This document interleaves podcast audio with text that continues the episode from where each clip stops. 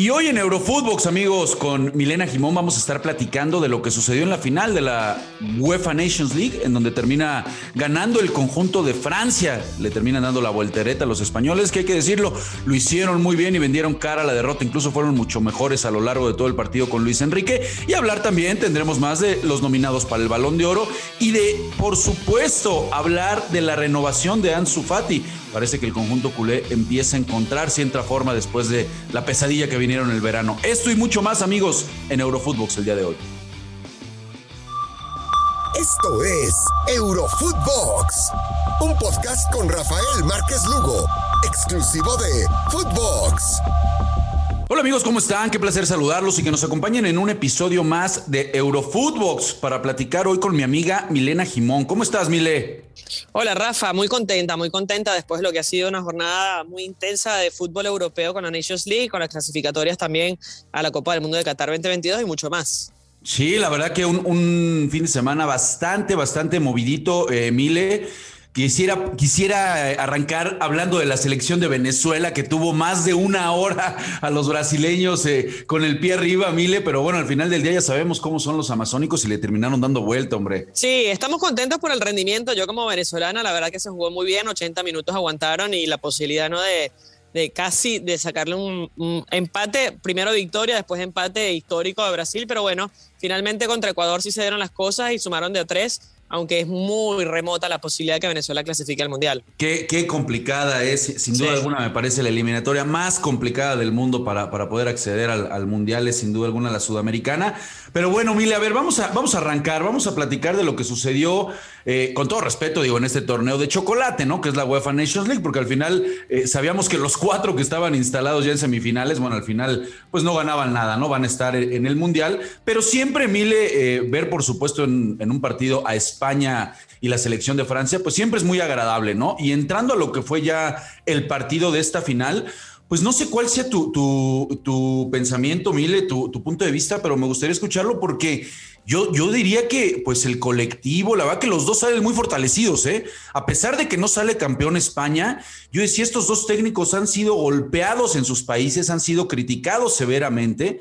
Eh, y parece que al final terminan callando bocas. Y bueno, es una pena que un partido de esta relevancia y un partidazo que estaba haciendo España, eh, pues termine definiéndose por un error arbitral, Mile. ¿Cómo viste el partido? Mira, sí, coincido contigo porque a mí la, sensación que me deja Luis Enrique con esta España, no solo en esta Nations League, sino en la Euro, también me había dejado una muy buena sensación. Eh, creo que es más positivo para España que para Francia, considerando cómo fue el desarrollo del partido. ¿no? Francia viene a campeón del mundo, en un contexto donde evidentemente era favorito en este torneo y en este partido eh, particularmente porque evidentemente España venía de una eliminación en semis de, en la Euro y, posteriormente, evidentemente, eh, a, este compromiso con jugadores que no son tan figuras, incluso un jugador como Gaby con 17 años, eh, un, un, equipo muy joven en términos generales. Pero a mí el rendimiento en los 90 minutos me gustó más lo de España. Creo que la idea de Luis Enrique está mucho mejor ejecutada y, y llevada a cabo por, por estos eh, participantes. Y, también lo del error arbitral. Para mí, a ver, eh, si nos vamos a la letra minuciosa, es offside porque la toca Eric García pero para mí no hay offside porque no hubo intención de jugarla, simplemente se, se barrió eh, y, y, de ahí se aprovecha en el fuera de lugar para el gol de Mbappé. Así que es muy raro lo que sucedió con el VAR y, con esta interpretación de la regla, ¿no? Es que, es, que el, tema de la International Board, que eso nos da, yo creo, para platicar un podcast, un, podcast solito, ¿no? De en dónde se juntan para hacer las reglas, porque entre la mano, entre los fueras del lugar, entre los penales, pues terminan a todo mundo confundiendo. Lo que hay que decir es que a mí me, me gustó la manera en la que encara la rueda de prensa Luis Enrique, ¿eh? Eh, no, no se queja, no se va, hubiera sido lo más sencillo, ¿no? Eh, irte por el tema del arbitraje, irte porque perdiste por ahí. Yo coincido contigo, la va que Luis Enrique, no sé si, no sé si ponerle el término callar bocas pero yo creo que sí tiene mucho mérito el jugártela así, ¿no? Ha sido muy criticado el poner, ya dices, a un chico de 17 años rompiendo récords para debutar con este jovencito Gaby en la, en la selección absoluta.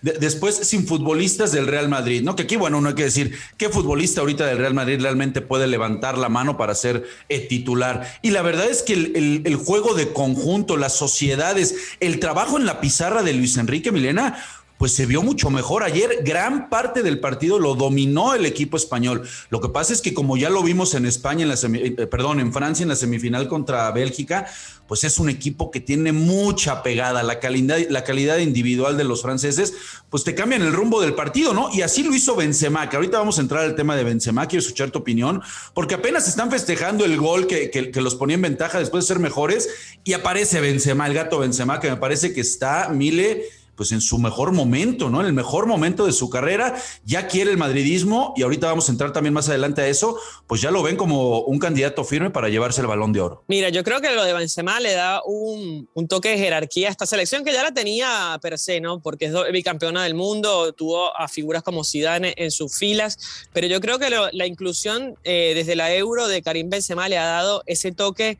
que que le faltaba a Francia, ¿no? Ese punch para resolver un partido como lo ha resuelto Karim Benzema y, esa jerarquía que le da a una selección campeona del mundo con la inclusión de este delantero que tenía a Giroud como nueve. Recordemos que fueron campeones del mundo con Giroud, ¿no? que prácticamente no le hace el gol eh, ni a un arco, iris, pero en definitiva le dio otras funcionalidades al equipo para que justamente se fueran campeones en Rusia. Lo de Karim Benzema es hacer goles, jugar y hacer eh, mejores a sus compañeros, eh, definir eh, en, una baldosa prácticamente lo, que necesita esta selección para poder salir de aprietos. Y, bueno, es una selección muy, muy interesante con, con generación de relevo, porque atrás tiene jugadores muy, muy buenos también. Lo de Cundé es extraordinario. Bueno, Barán que salió lesionado, pero a ver, tiene jugadores muy interesantes. cuando se recupere Cundé, que está eh, perdón, eh, ah, el jugador del Chelsea se me fue, Canté, eh, cuando se termina recuperando también va a incorporarse. Entonces, es una selección que amenaza a muchas generaciones y que si el entrenador consigue darle este cambio de tuerca, porque me parece que se está quedando en el aparato y yo creo que necesita un, cambio, ¿no? Un, aire renovador en ese sentido de aspiracional. Y yo creo que va a ser candidato también para Qatar 2022. Pero bueno, lo de España es rescatable. Yo creo que es muy, muy bueno lo que hizo el equipo de Luis Enrique y, es muy interesante lo que hay en Europa de cara al próximo Mundial. Sí, decías de, decías de Didier parecía que después de haber tocado el cielo prácticamente ganando la Copa del Mundo, pues el equipo para volverlo a convencer, volverlo a meter, le ha costado. Y la, y la verdad que mencionabas lo de, lo de los seleccionados franceses, tiene mucho mérito, Mile, ¿no? Porque eh, eh, y ahí anclo un, poquito. Extrañaban a Canté, pero vemos que ayer arranca de titular esta nueva joya, ¿no? De tan solo 20 años, Tuameni. Eh, vemos también que, llama por primera vez a Teo y a Lucas, ¿no? Que había sido bastante criticado y vemos a los dos hermanos. Y bueno, finalmente, pues termina Teo Hernández respondiendo a este llamado por parte de, Didier Deschamps. O sea, tiene materia prima, tiene de dónde echar mano, también recordando que se la jugó al regresar a Benzema, pese a todas las críticas que había con el gato.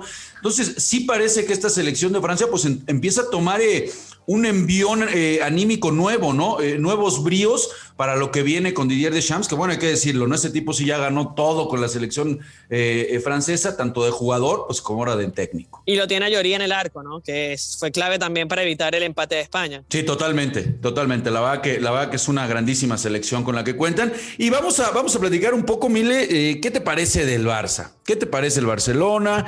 Ya anunciaron, por supuesto, la, la, renovación de, pues, de Ansu Fati, también lo de Pedri. Ahí nuestro productor está muy contento porque va a ser justo el día de su cumpleaños, entonces este, e, está feliz, ya no lo dejó notar ahí. Pero ¿qué, ¿qué, ves entre esa coyuntura de lo que vimos con Gaby, con esta selección de, de Luis Enrique?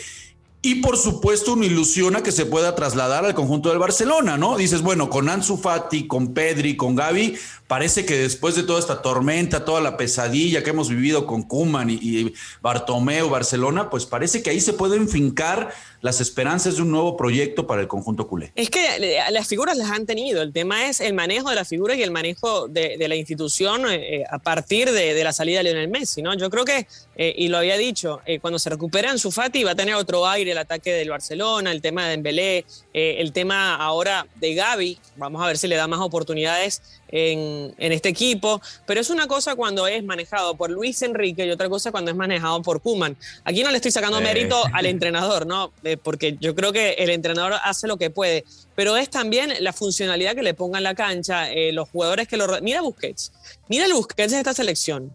Fue eh, extraordinario, o sea, diría que fue, de hecho, fue elegido el mejor Fue el mejor, fue el mejor. Sí, sí, sí. Entonces, ¿por qué no potenciar a este Busquets? ¿Por qué ponerlo al lado de De Jong, cuando a él le gusta jugar como juegan en, la selección. Entonces, eh, esto es lo que tiene que buscar y tratar de copiar Kuman para poder eh, tratar de proyectar eh, a este equipo a competir a lo largo de la temporada. Yo creo que tiene la calidad en el banco, yo creo que tiene la calidad en, el 11 titular que ponga. Falta esa mano derecha y falta el tiempo también, que bien lo decía y lo pedía Ronald Kuman, falta un tiempo para que este equipo engrane y evidentemente pueda competir. Pues, en, ese, en ese tiempito, yo, yo si fuera Ronald Kuma, le, le, echaría un telefonazo a Luis Enrique, le diría, oye, a ver, a ver, vamos a platicar, vamos a tomarnos un café, ¿cómo, cómo está la pizarra? ¿Cómo estás haciendo trabajar a estos chicos? Digo, creo que, creo que no le sobraría a Ronald Kuma, ¿no? Cuando ya se habla de que posiblemente también estén buscando ya refuerzos, todavía hay un tema económico y ya suena por ahí el, el nombre de Raheem Sterling. Bueno, vamos a estar muy pendientes, Mile, con lo que suceda con este equipo eh, culé y rápido antes, porque se nos acaba el tiempo, Mile, platícame tus favoritos para el balón de oro. Ya para cerrar, yo digo, yo el mío lo tengo clavado, lo suelto ahí Karim Benzema, ya lo había dicho, ¿no? Creo que este cuad está este, pues en el mejor momento de su carrera. ¿Tú con quién te quedarías, Mile? Mira, yo creo que eh, vale mucho lo que hagas a lo largo de la temporada y no solo el momento. Yo creo que Benzema sí es eh, merece una distinción, pero me parece que en tiempos de competiciones donde levantaron títulos, eh, para mí hay que hacer foco sobre los que levantaron títulos. En el caso de la Euro fue yo, eh, Jorginho, el mismo Canté. Eh, bueno, Canté no, levantó, pero bueno, yo pondría a Messi también en el podio, porque Messi ganó la Copa América después de tantos años y ha hecho una gran eliminatoria y, fue el pichichi de, la temporada. Entonces, lo pondría Messi en el tridente y por ahí Jorginho y y, me, y el otro me cuesta. Yo creo que Canté sería mi tercer nominado. Pero bueno, es una lista muy difícil. ¿eh? oye, te iba a decirme, em, em, si se lo dan a Messi, bueno, que le, que, le corte un pedacito y se lo dé ahí, a, su, a su guarura, ¿no? A Rodrigo de Paul, que, vaya.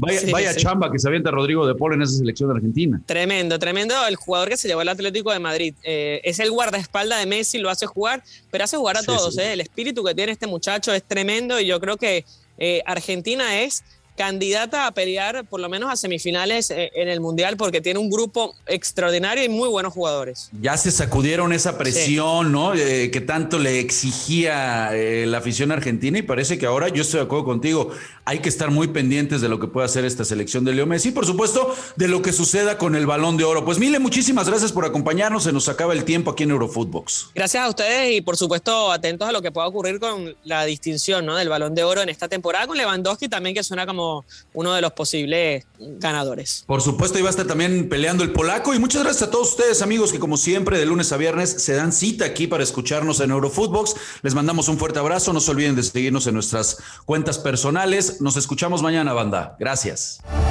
Esto fue Eurofootbox con Rafael Márquez Lugo, un podcast exclusivo de Footbox.